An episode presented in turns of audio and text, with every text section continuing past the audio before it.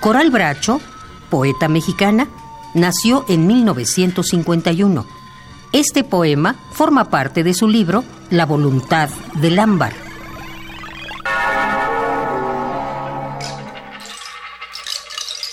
Esto que ves aquí no es. Alguien te oculta una pieza.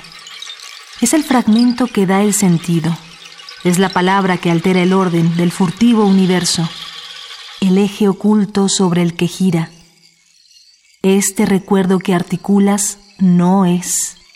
Falta el espacio que ajusta el caos. Alguien jala los hilos.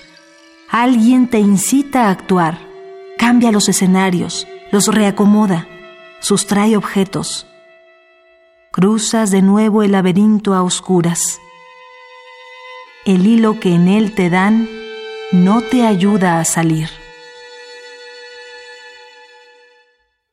La voluntad del ámbar.